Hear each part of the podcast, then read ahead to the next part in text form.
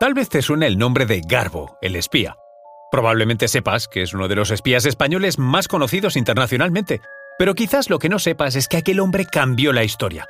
Consiguió convencer a Hitler de que el día D se iba a producir, sí, sí, claro, pero en otro sitio y más tarde. Convenció a los alemanes de que trabajaba para ellos como espía y que tenía desplegada una red de 27 agentes que en realidad eran completamente imaginarios, pero muy creíbles para los nazis, que le dieron todo el crédito. Entre los agentes inexistentes había ingleses, galeses, americanos, indios y sobre todo y lo más importante, con las más diversas profesiones. La dificultad de este trabajo era dar coherencia a tanta información y personaje falso sin contradecirse. Le salió a la perfección y a él se debió gran parte del éxito de los aliados en la gran operación final.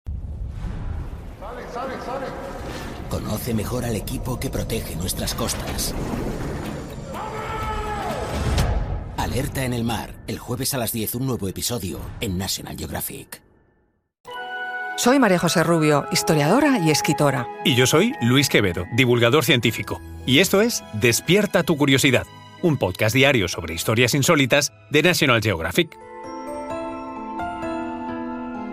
Y recuerda, más curiosidades en el canal de National Geographic y en Disney Plus. Sin duda, la de Garbo fue una vida de película, o al menos lo parecía. Por eso recibió su nombre en clave británico, Garbo, porque según un oficial inglés era el mejor actor del mundo. Para empezar, y según cuenta su biografía oficial, participó en los dos bandos de la Segunda Guerra Mundial sin pegar ni un tiro.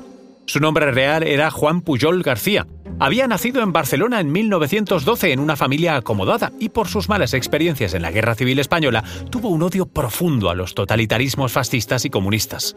Por ello, cuando estalló la Segunda Guerra Mundial, decidió ponerse al servicio del Reino Unido como espía. Los servicios secretos británicos en principio lo rechazaron. Se ofreció entonces al Tercer Reich, pero teniendo siempre en mente el convertirse después en un doble agente para los aliados. Los alemanes picaron en su engaño, porque les hizo creer que tenía a sus órdenes una red de espías desplegados en Inglaterra. Fue entonces cuando volvió a ofrecer sus servicios al MI5 británico, y este, que le había seguido sus pasos, decidió ahora aceptarlo. Ya estaba aquí el doble agente, Garbo para los ingleses y Arabel para los alemanes. Y así empezó todo. Los alemanes le encargaron actuar en tierra inglesa, pero él se instaló en Lisboa y desde allí inventaba informes ficticios con datos que parecían muy valiosos y que se sacaba de periódicos y bibliotecas. Fingía estar viajando por Inglaterra y pasaba partes de gastos que obtenía de guías de viajes y ferrocarriles. Parece increíble, pero Garbo no había pisado Inglaterra hasta 1942 cuando se instaló en el Reino Unido para ser formado por la inteligencia británica en misiones de contraespionaje y maniobras de desinformación del enemigo. Sus verdaderos superiores británicos le ayudaban a inventar información que a veces incluía sucesos verdaderos y con matasellos oficiales, para que los informes fueran más convincentes. Su mayor logro, sin duda, fue engañar a Hitler en el momento decisivo de la guerra. Y no solo engañarlo, sino salvar miles de vidas con ese engaño.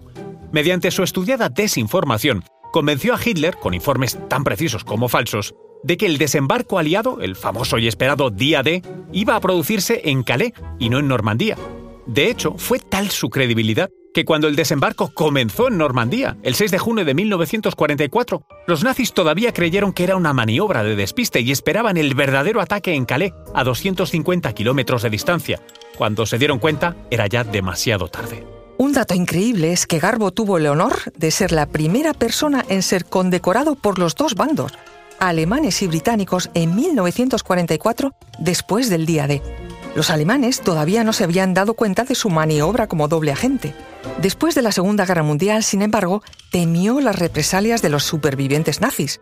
Con la ayuda del MI5 británico, viajó a Angola y fingió su muerte por malaria. De allí se trasladó a Venezuela, y vivió oculto regentando una librería y un cine durante 40 años. Ni siquiera su familia, la que formó en Venezuela, conocía su pasado. Lo fascinante es que en 1984 fue localizado por un sagaz escritor británico, Nigel West, especializado en historias de espías. Nunca se había creído su muerte. Tras su reaparición, fue recibido con honores en el Palacio de Buckingham. Y lo más fuerte, regresó a Barcelona, donde sorprendió a los hijos que había dejado allí de su primer matrimonio y que daban a su padre por muerto. En 2022 se han cumplido 78 años de ese día, el día D, en el que el ejército aliado, gracias en parte a Garbo, logró derrotar al nazi. Recuerda que Despierta tu Curiosidad es un podcast diario sobre historias insólitas de National Geographic.